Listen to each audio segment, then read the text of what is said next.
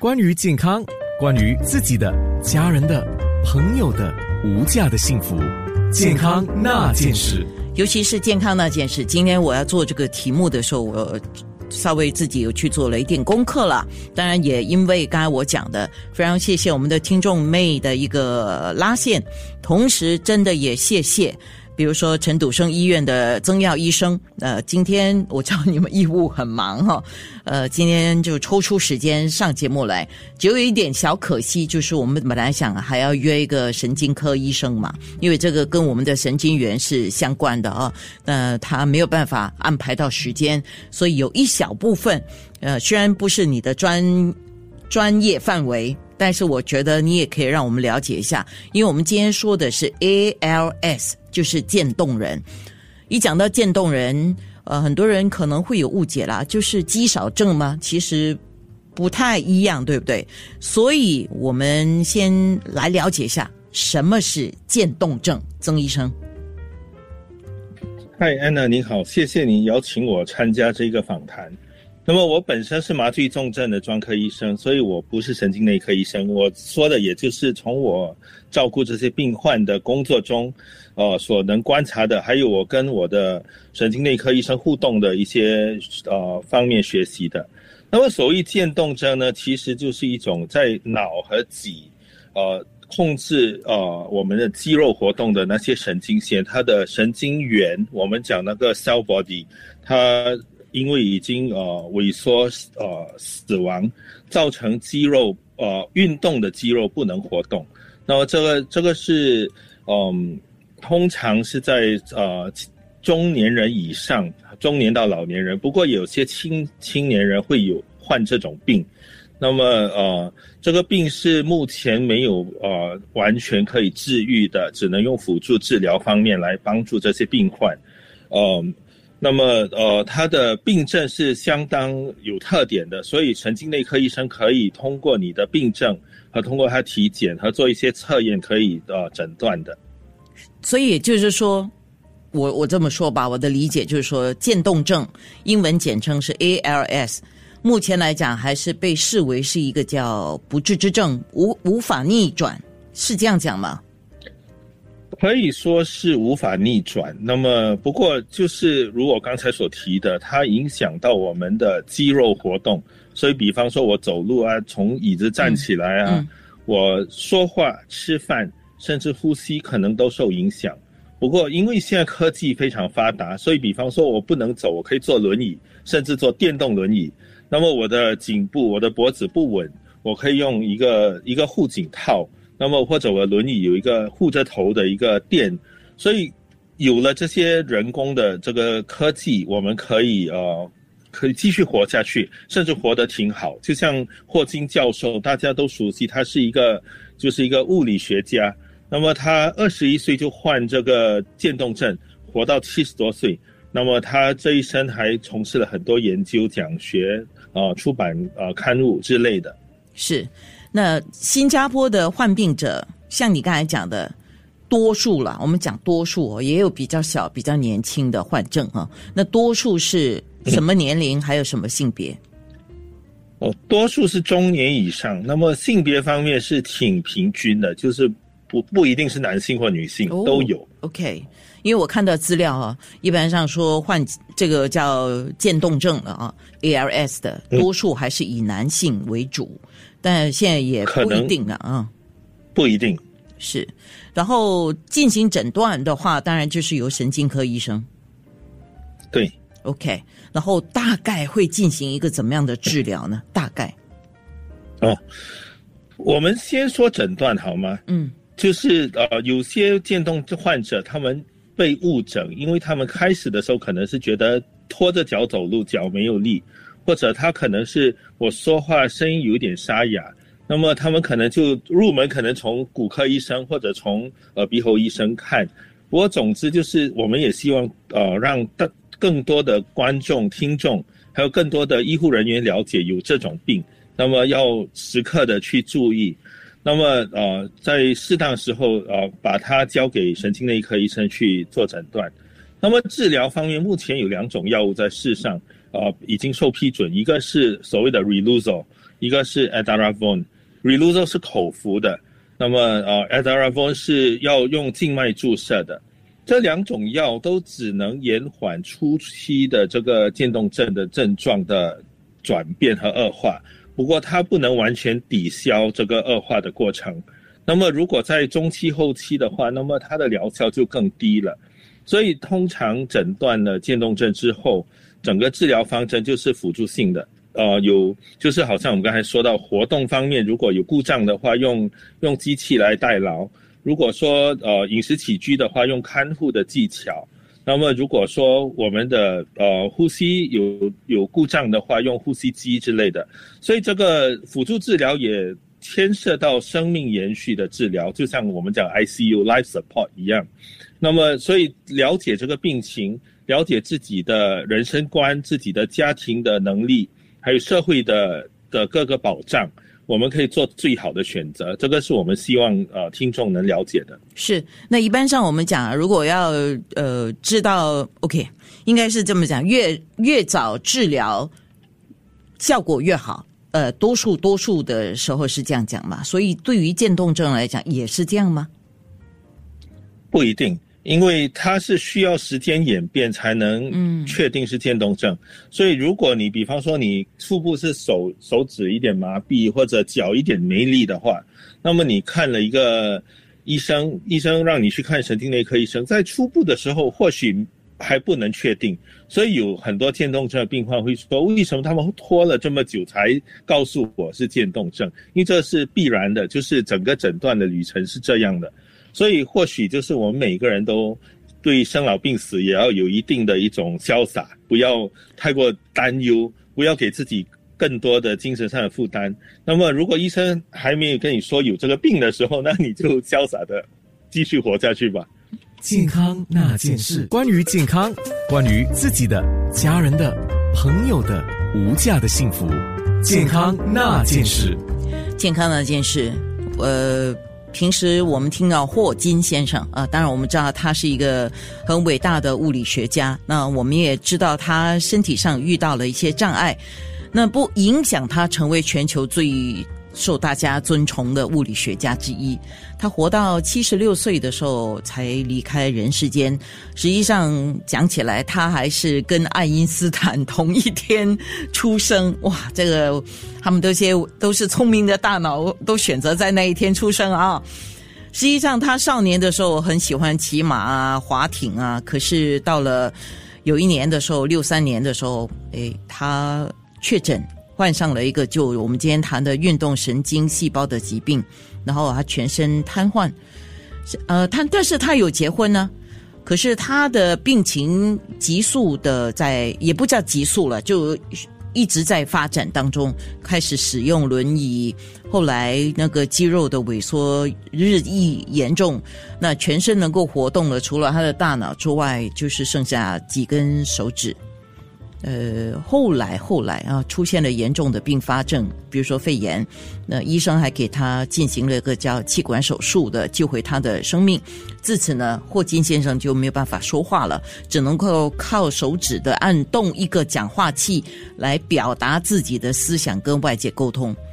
那今天健康那件事，陈笃生医院的曾耀医生，他是居家机械通气及呼吸辅助服务部的主任。那你给我们解说一下吧。我们刚才听了你讲蛮多了哦。到了一个确诊之后，很多人会出现不同的情况，可能开始是四肢不协调，可能到了有吞咽的问题、呼吸的问题、讲话的问题，或者是像刚刚我提到霍金他坐在轮椅之后，后来是瘫痪的问题啊。所以后后面的部分是要靠一些辅助。那你来说一下好吗？好，谢谢安娜，给我呃给我们听众啊，就是一个简略的总结刚才所说到的。你我现在说话还清楚吗？清楚的，请说。清楚的，好。那么我现在这个视频介绍这一位是叫做阿斯瑞苏纳万，大家如果有追踪马来新闻的话，可能会认识他，他是一位新闻播报员。那么他也是患了这个运动神经元病。那么呃。我们前两年为了就是增加呃大众的对这个病的了解，而且对这个病的认识。那么我们邀请了很多的这个病患自己在今年就是十月十二月三十日、十二月三十一日发视频给我们，那我们把它是呃连接在一起，配上了音乐，那么就在 Facebook 上啊播出。那么我要给大家看的这个就是，他虽然是已经赖床，他四肢不能动，他也需要呼吸机。不过，如果他的声门，就是他的 glottis，他的 vocal cord 声带还运作的好，脸部的肌肉运作的好的话，就算你需要呼吸辅助，你还是可以讲话的。所以很多人以为做了气血管不能说话，能不能说话取决于你的这个声带和这个。嘴唇、舌头的运作，你如果在之前在做气血管之前可以说话，之后应该是可以说话的。我们来听听他的对大家过年的这个期望。嗯，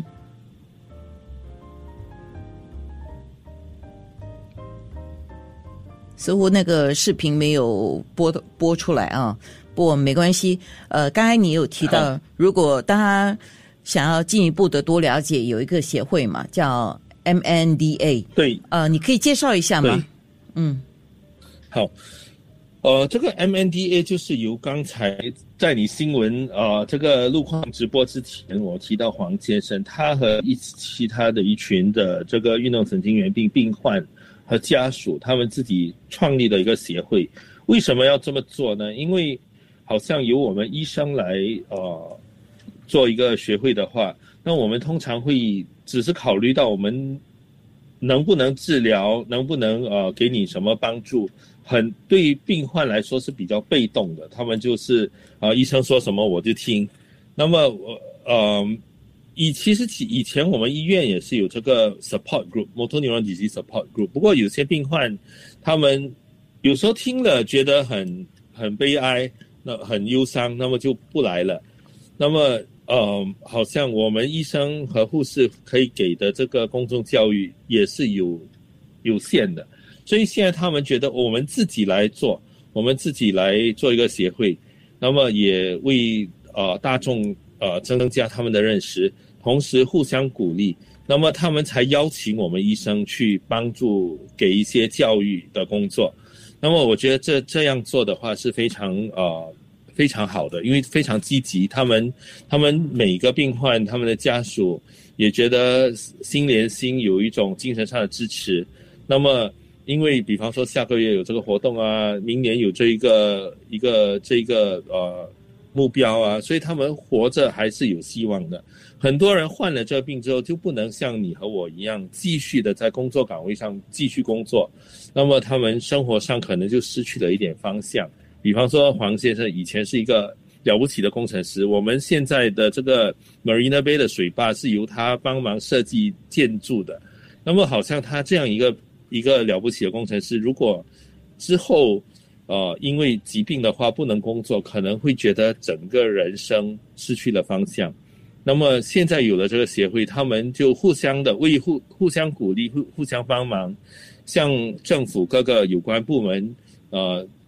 提供反应，呃，希望可以呃增加这些呃福利，帮忙这些穷苦的病患，那他们生活也有一个方向，一个目标了。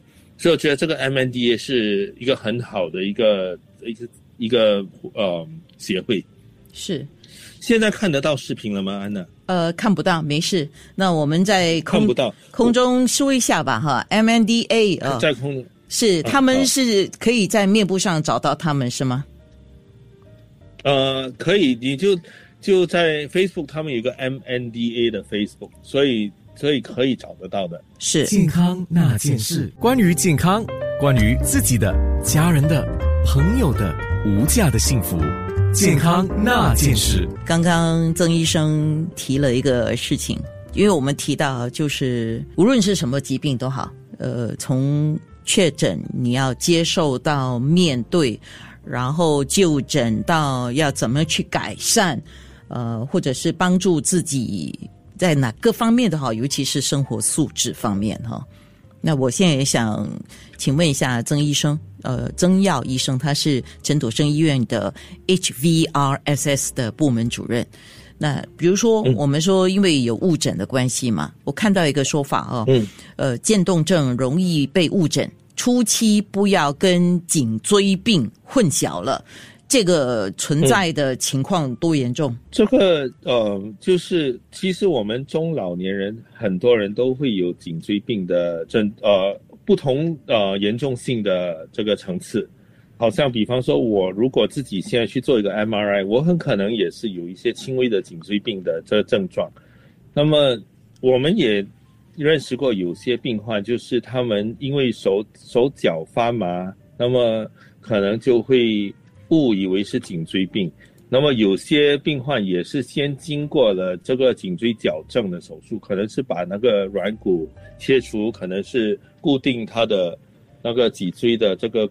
一节一节的骨，呃的这个骨，呃颈椎，那么做了手术之后，发现还没有好转，那么才呃才看神经内科医生，才确诊是运动神经元病，是否可以完全避免这个，我也很难说，因为就像我刚才提到的，确诊运动神经元病需要一段时间观察他的病情的演变，那么。观察呃，做这个身体检查，看到他的这个肌肉的这个变化，然后做这个 MRI，还有做这个这 EMG，就是这个肌电图，那么才确诊。